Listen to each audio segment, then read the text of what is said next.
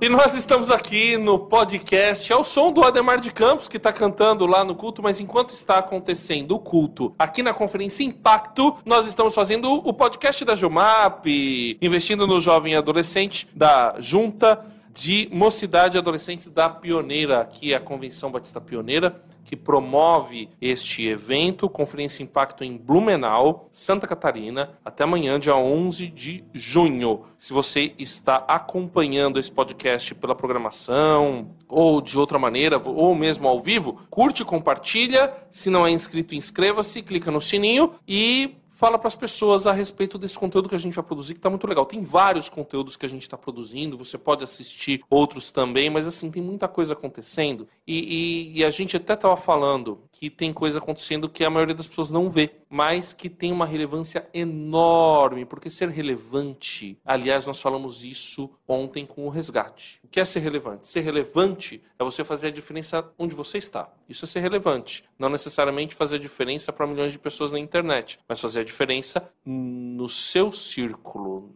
para sua família, enfim.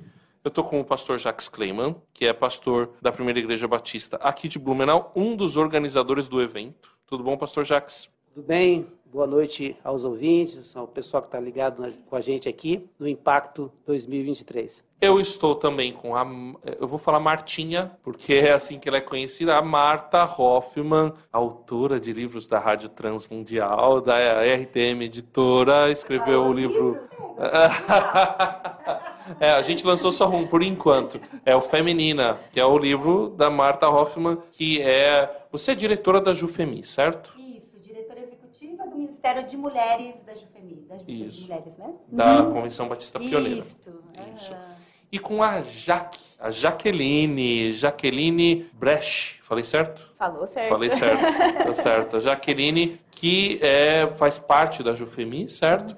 E está trabalhando com crianças na Isso mesmo. Me ensinar de crianças. Missionária de crianças. E a gente vai falar, inclusive, sobre ministério com crianças. Porque que coisa mais relevante do que ser influente para as novas gerações? Não é verdade? O que que a Bíblia fala sobre a gente trabalhar com crianças, pastor Jacques? Na verdade, Jesus era aquele que chamava as crianças para estar perto dele, né? comparava o reino dos céus àqueles que dão vazão e, e- sentido a- a- ao que as crianças dizem, o respeito às crianças. Então, acho que Jesus, a igreja dele, tem um ministério fortíssimo, deve ter. A igreja dele deve ter um ministério fortíssimo com crianças. É verdade. E vocês acham que a, a gente está construindo bons ministérios com crianças, bons trabalhos? É, nós, como cristãos, estamos conseguindo transmitir o evangelho para as próximas gerações? Lembro daquele texto, né? O que ouvimos e aprendemos, o que nos contaram nossos pais, não esconderemos aos nossos filhos, contaremos às vindouras gerações. Eu lembro muito mais da música, né, do que do texto em si.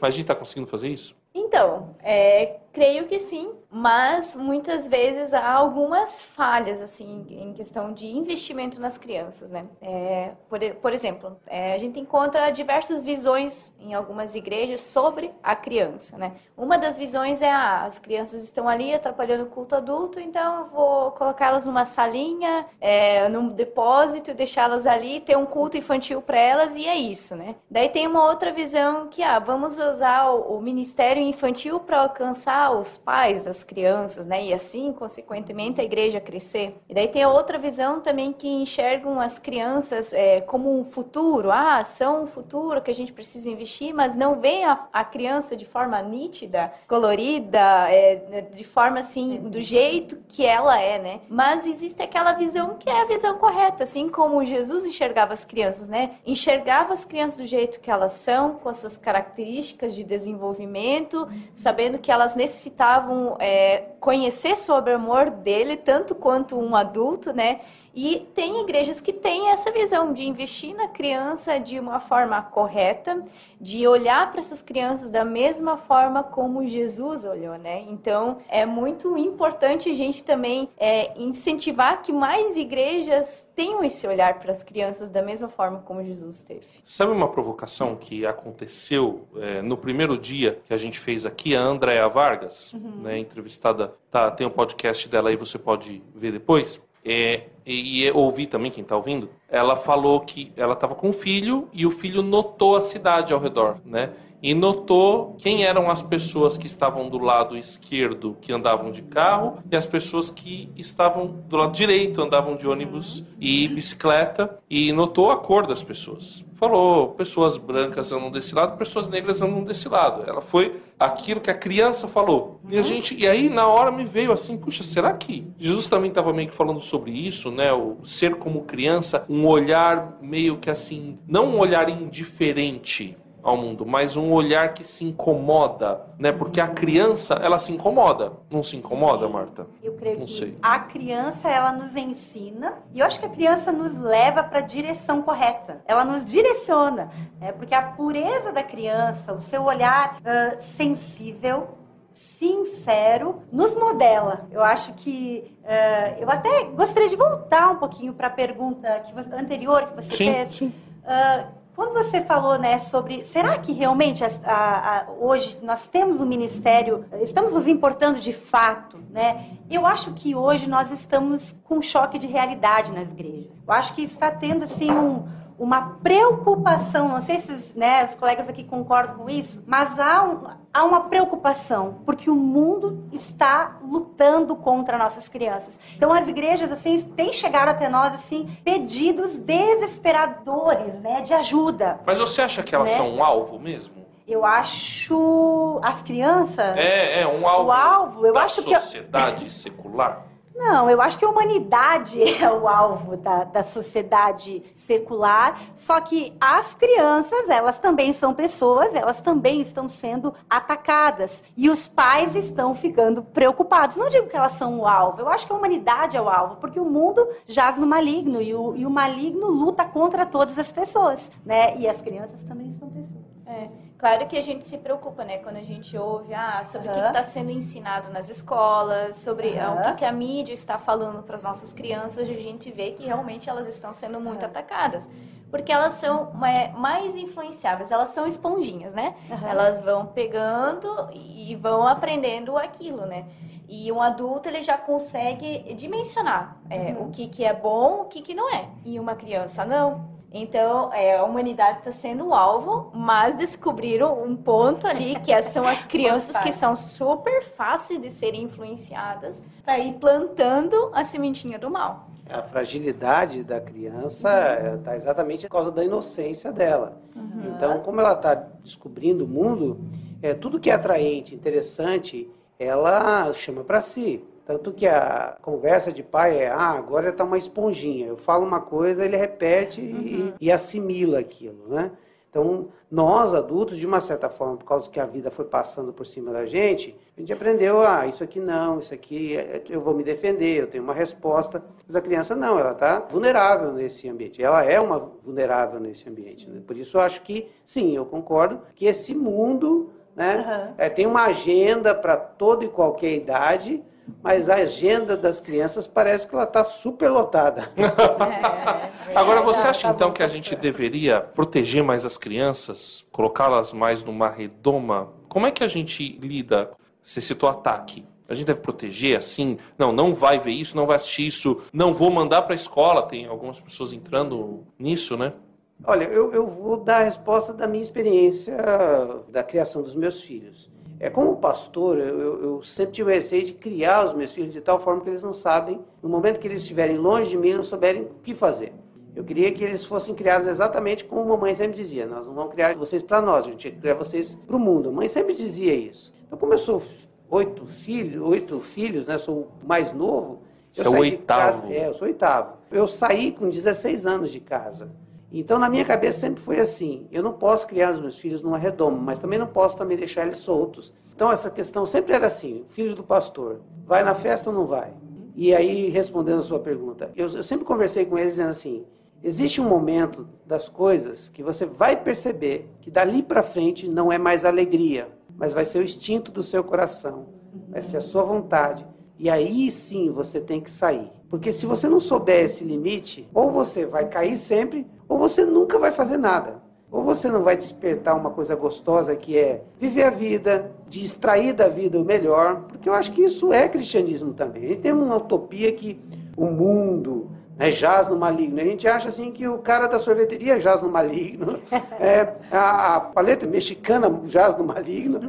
Não, gente, o mundo criado por Deus foi criado para a nossa alegria. E por isso, nós cristãos precisamos ensinar aos nossos filhos existe um mundo criado por Deus que deve ser celebrado. Agora, existem algumas coisas que precisam ser pontuais, precisam ser entendidas, e essa é uma ação do Espírito Santo de Deus. Então, eu sempre, na minha mente, criei meus filhos para viverem esse mundo com a identidade cristã de um filho de Deus, amado de Deus, mas que vai viver nesse mundo, vai ter momentos difíceis, vai ter lutas, vai ter dificuldades, porque eu acho que eles precisam ter essa, essa musculatura emocional e espiritual para viver, porque eles não vão viver na minha cola todo o tempo. E eu não vou estar em algum lugar para defendê-los. Né?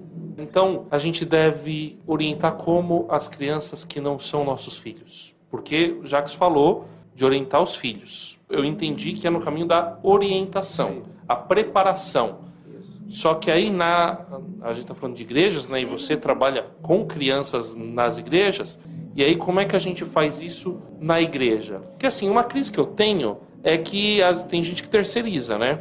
Isso. Eu queria aproveitar e dizer, como pastor agora, falei como pai, mas queria fazer como pastor. Na minha visão, o Ministério com Crianças da Igreja tem essa característica de ajudar as crianças a olharem para a palavra de Deus, não como simplesmente um entretenimento. Vamos aprender sobre os doze discípulos, né, sobre Jesus no barquinho e tal. Não, eu acho que a função dos professores, das professoras, é exatamente passar o amor de Jesus através da palavra de Deus, como Jesus é presente no dia a dia, quando ele estiver triste, quando ele estiver desorientado. E, e, essa é a função que eu vejo do, do, ministério. Ele vai complementar ou vai fazer alguma coisa que lá em casa ele não tem. Então, é isso que eu ia entrar. Ele consegue substituir a, uma família desestruturada, por exemplo? Não. aí, aí com as minhas colegas.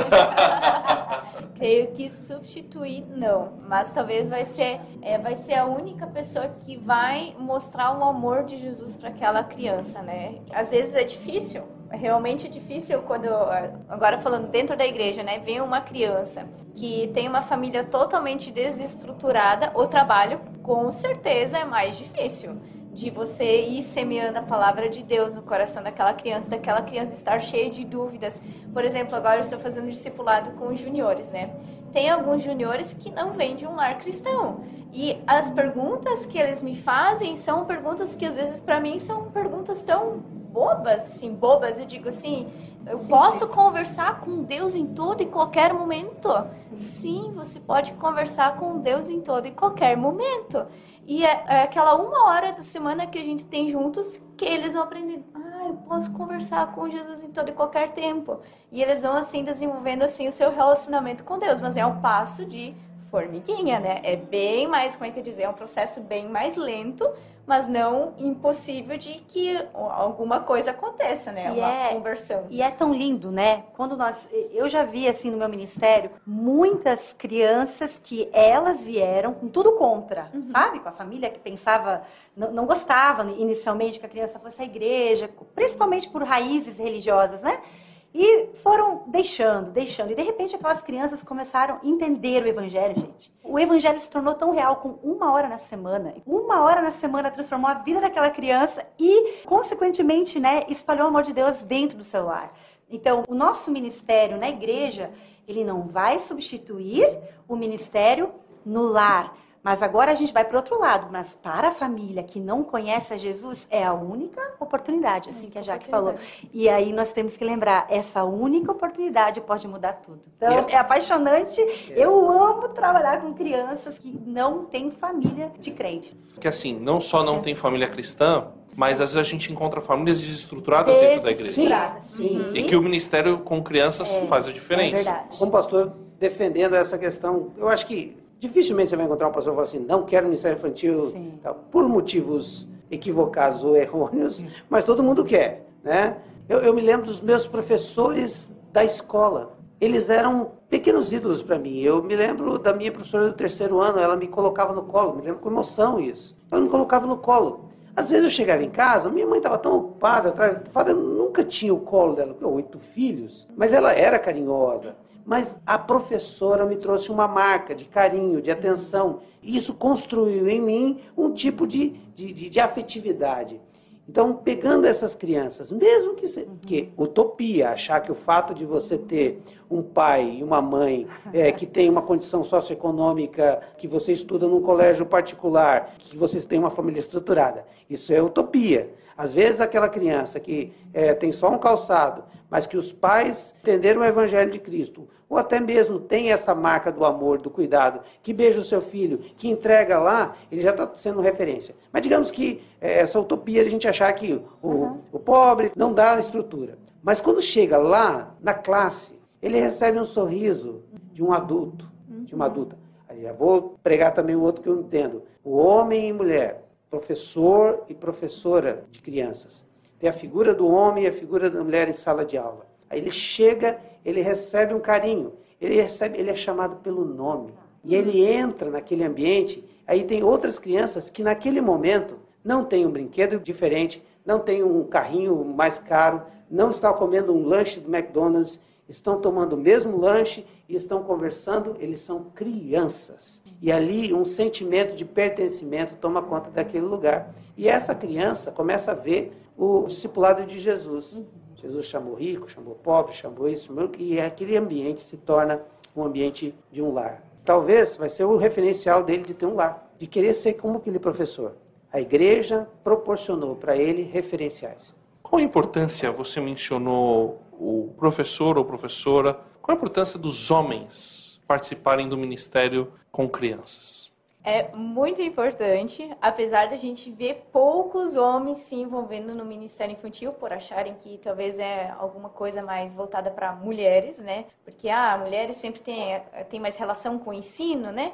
É, mas para criança é importante porque às vezes ele não tem uma figura paterna em casa. Ou tem uma figura paterna, mas ele chega lá e vê, como já foi mencionado, um homem e uma mulher ali com eles. Então é importante os homens se envolverem para eles serem exemplo né, para as nossas crianças. E é engraçado, novamente trazendo uma experiência assim. É, nós temos um pastor de crianças na igreja onde é que eu trabalho e os meninos admiram muito aquele pastor de crianças. E tanto hum, que eles sempre falam assim: um dia quando eu crescer, eu quero ser igual a esse pastor, um pastor de crianças. E vê, né? Nós temos, digamos, é, 75% dos nossos líderes do Ministério Infantil são mulheres. Mas agora, ó, só pelo fato de ter três homens no nosso Ministério Infantil, os meninos são agarrados naqueles né? homens que estão é. trabalhando com as crianças. Então, às vezes, falta muito a figura masculina dentro do Ministério Infantil, né? E falta essa referência masculina de líder, né? De, como é que eu dizer assim? Ah, o homem estar liderando, né? Então, é importante o homem estar no Ministério Infantil também. A gente também comentou antes daqui, falando sobre o Ministério Infantil, e você mencionou, né, o, algumas igrejas colocam o Ministério Infantil para que as crianças não sejam um incômodo no, no momento do culto para os pais. Uhum. E é, existe um movimento que eu respeito e que deve ser respeitado, né, a gente até estava falando sobre pluralidade aqui. Não sei não se deveria ser respeitado. Deixa eu ver o que, que você vai falar sobre isso. Não, a, a RTM respeita. Você pode... não. Então, mas aí é por sua conta isso. Mas a, a gente tem um movimento de igrejas que entendem, de teólogos, inclusive, que falam que as crianças devem ficar no culto justamente para aprenderem o que é o culto, para aprenderem desde cedo a ser em igreja. E você tem um outro movimento que é o culto na linguagem adequada. Uhum. Qual dos dois modelos que a gente. Tem uma pergunta, então. Vou voltar com uma pergunta. Então, volta com uma pergunta. Quando você vai para a escola, você começa na primeira série do ensino médio ou no primeiro ano da educação infantil? Nenhum dos dois, né? Geralmente começa lá no prézinho, uhum. lá no maternal, antes ainda, né? Uhum. Vamos pensar na pedagogia. Por que será? Porque o ensino tem um processo e ele precisa ser respeitado. Nós não vamos ensinar para uma criança conceitos de química lá na frente, assim, com as palavras difíceis, com uhum. exemplos difíceis. Nós vamos começar, gente, com, com cores, com números, de uma forma lúdica. Nós vamos começar por quê? Porque os conceitos simples precisam ser absorvidos primeiramente, assim como na maternidade. Primeiramente, o leite da mamãe, para que depois venha a ter um alimento sólido. Então, acho que a gente já consegue caminhar nessa direção. É muito importante. É, agora eu vou falar da minha linha, então, né? Sim. Uh, da nossa, talvez, acho que da nossa linha aqui, né? O Ministério Infantil é muito importante porque ele trabalha na linguagem da criança, numa linguagem acessível à criança. Se não for assim, né, nós, quando nós damos as nossas capacitações, nós batemos nessa tecla, né? Fale a linguagem da criança. Uhum. Assim como todos os pastores deveriam falar uh, a linguagem da criança para que elas entendessem, nós precisamos nos esforçar no Ministério Infantil também para nós não nos perdermos e falar para adultos, sabe? Então Sim. é muito importante para que, perdão, para que as crianças possam absorver conceitos mais delicados na frente, começar eh, respeitando, né, também a sua fase de desenvolvimento. Então é incrível você ter a oportunidade de falar uma mensagem que é compreendida. Mas como você insere toda a família? Como que o Ministério de Crianças consegue inserir toda a família no processo? Bom, esse é, é, é um grande trabalho. Mas é, eu sempre... Foi para isso que ela foi contratada, para responder essa pergunta.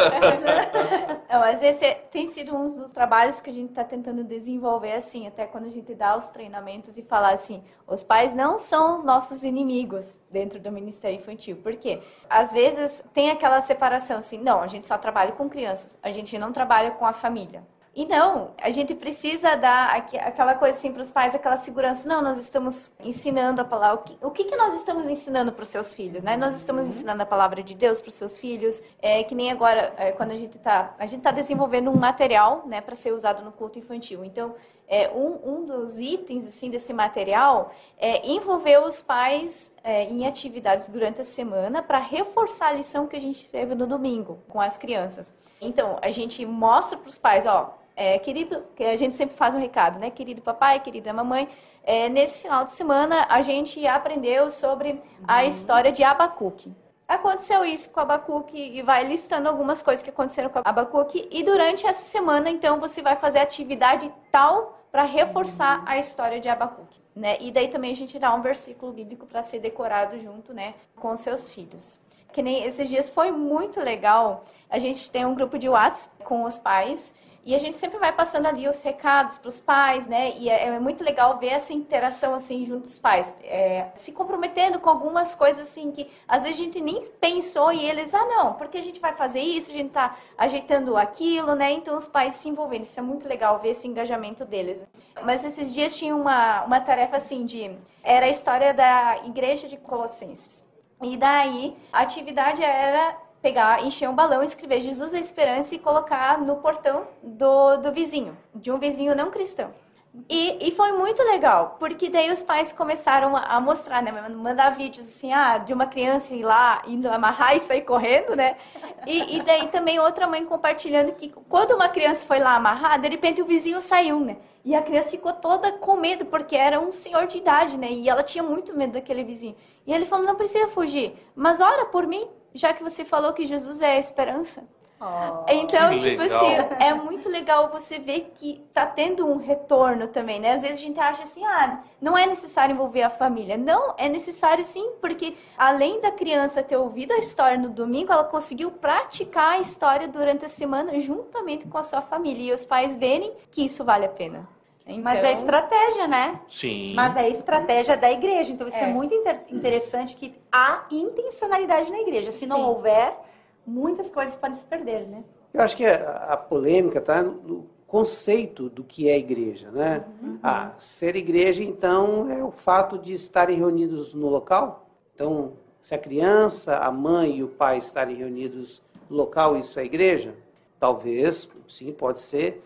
Mas eu fico pensando assim que igreja é um local onde nós somos uh, alimentados né, e alimentamos. Então eu imagino como pastor, estou preparando meu sermão, tá? Orando por ele durante a semana. E a minha questão é, que público que eu tenho? Eu tenho uma quantidade enorme de pessoas, um público, um público diverso, né? Tem, tem adulto, tem o, adulto que está separado, o adulto que é viúvo, o adulto que está querendo casar, o jovem que está querendo... Imagina se eu vou é, trabalhar em cima disso. E aí tem agora as crianças, que eu preciso, então, usar um linguajar todo para elas, porque estão todos ali, porque senão não estiver ali numa igreja. E o que vai acontecer? Em algum momento eu vou excluir alguém. E eu vou perder esse conceito de igreja, porque alguém vai estar excluído desse, dessa mesa. Porque eu não vou conseguir transmitir uma mensagem para todos na sua intensidade. Então, o que é mais igreja? Mais igreja é quando eu falo assim, eu valorizo tanto, mas tanto as crianças, que existe um lugar para elas, ah, preparado pedagogicamente, ludicamente, uhum. para chegar ao evangelho, para que ele seja igreja. Quando ele sai, vai fazer uma mensagem e alguém vai pedir para ele orar e ele já está vivenciando isso lá. Isso uhum. é ser igreja. Então, o pai é, é, é, igreja quando ele pega e senta com o filho, com a mãe e conta uma historinha para o filho e tira uma lição. Sim, a igreja. Quando o pai está deitado lá com o filho e ele fala assim: Pai, é, por que, que Jesus teve que morrer na cruz? E ele começa a contar a história de Jesus e está ali, o filho está aprendendo daquilo, é igreja. Então, esse conceito de igreja precisa ser revisto. Se é um local, o melhor lugar para ser igreja é em casa. O mais poderoso exemplo de igreja é a casa. Por isso que eu tenho essa, essa mentalidade de que a igreja, é, com a criança lá no ambiente dela, vai estar sendo muito mais producente, muito mais igreja. A Luísa, participando pelo YouTube. Boa noite. O que poderia ser feito para incentivar essa criança que os pais não são cristãos evangélicos a ler a Bíblia em casa? Nossa, ótimo desafio, né? Pode cortar a participação do público, viu? Então, de novo vou trazer uma experiência do que aconteceu esses dias atrás e me emocionou bastante, assim. Né, nessa turminha de discipulado, é, tinha várias crianças que não tinham Bíblias. Então, e a gente, é, como líderes do Ministério Infantil, a gente tem investido no nosso bolso mesmo. A gente pega e compra Bíblias e deixa lá na sala do pastor. Então, quando precisa, a gente vai lá, pega a Bíblia e presenteia a criança. Claro, é, é difícil a criança, qual é que eu vou dizer? Seus pais não incentivam a leitura em casa, né? É um pai muito do nosso incentivo, de dizer, ó, crianças, vocês têm que ler a Bíblia em casa. E também ser, ser o exemplo, né, de, de, é de viver aquilo que você está pregando para as crianças, né? As crianças percebem também se você tem uma vida com Deus, se você não tem uma vida com Deus, se você realmente se preparou, leu a Bíblia para contar é, a história para as crianças, ou se preparou para dar aquele estudo para as crianças, as crianças percebem com muita facilidade.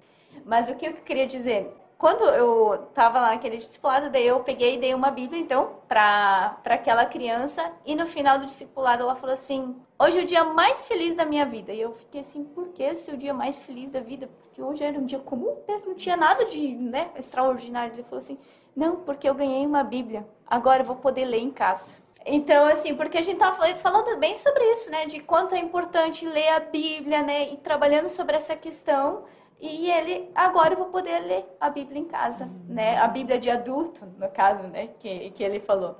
Então, é, é às vezes assim, né? A gente presentear uma Bíblia para essa criança e incentivar para que ela leia em casa, né? Mas, claro, é um desafio, né? Tem até algumas ações práticas, né? Eu sempre já sou a Marta prática, meu nome é Marta, né, gente? Entende? Entendam, né? Sim. Comigo. Mas assim, o líder pode desenvolver pensando na liderança, né? Pelo que eu percebi, a Luísa pensa em ideias, né? É. Por exemplo, assim, plano de leitura bíblica do Ministério de, de Crianças. Tem toda aquela questão visual, que o líder pode fazer cartazes, pode fazer tantos, tantos projetos, pontuações. Mas eu acho que escolher um livro, começar algo simples, né? Um livro que todos tenham algum cartão, algum crachá, que eles vão ganhar adesivos para preencher. Acho que isso é algo bem legal, né, Jaque? Sim, sim, com certeza. Uhum. A gente até tem, assim, dentro do Ministério Infantil, esse incentivo de leitura em casa. Uhum. É, daí a gente pergunta, cada domingo que a gente encontra as, as crianças, a gente pergunta perguntar, você leu a Bíblia? É, você fez atividade da semana com seus pais? Né? A gente vai perguntando e vai pontuando para eles mudar de categoria depois, Ah. né? Então assim, é um incentivo para eles, né? Sim. É claro, a gente não quer que as crianças leiam a Bíblia só para poder trocar de categoria. Não Claro. é isso. A gente quer que elas aprendam sobre a palavra de Deus. Mas é uma forma da gente Lúdica, incentivar, né? É uma forma Legal. lúdica de incentivar. Ainda mais porque criança gosta muito dessas coisas de competição, de É. querer trocar de categoria, subir de nível. Ouvi falar a gamificação. Isso, Ah, exatamente. Gamificação. Muito professor. É, né? é verdade. Virar, virar game.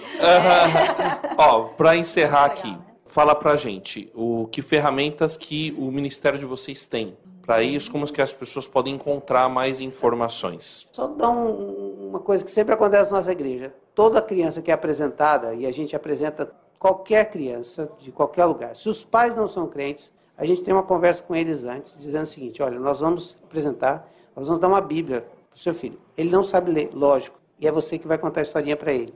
Toda noite. Se ele tem um irmãozinho, no púlpito eu digo: você vai ganhar a Bíblia e você vai ler para ele todo dia.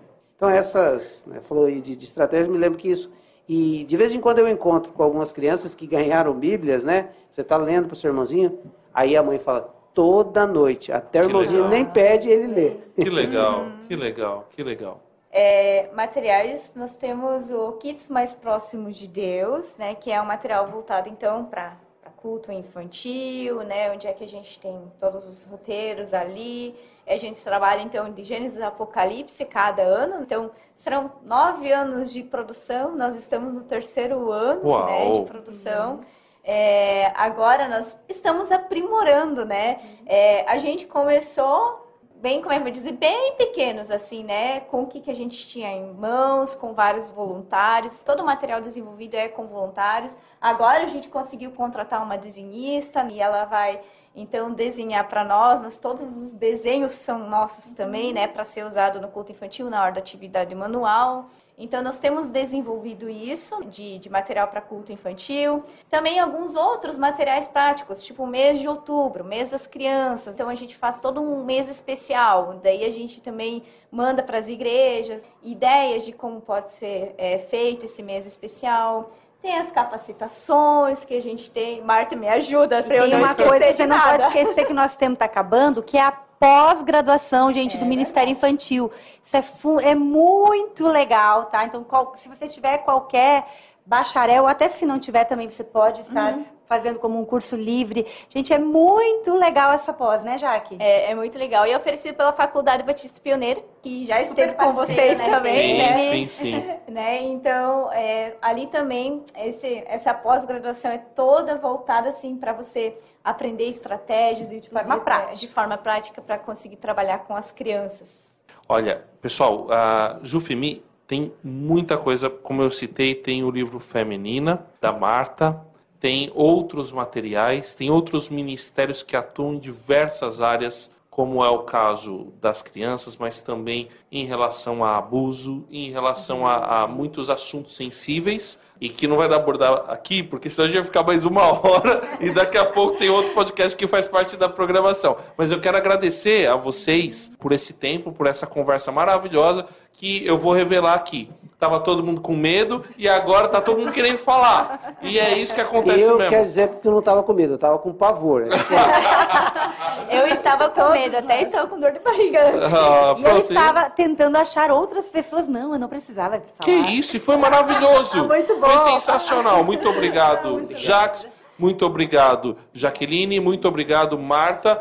E Jufemi, como é que encontra na internet? Na internet. Pode, vai no Instagram que é super fácil. J-U-F-E. UFMI. Pronto, Jufemi. pioneira. Ah, pronto.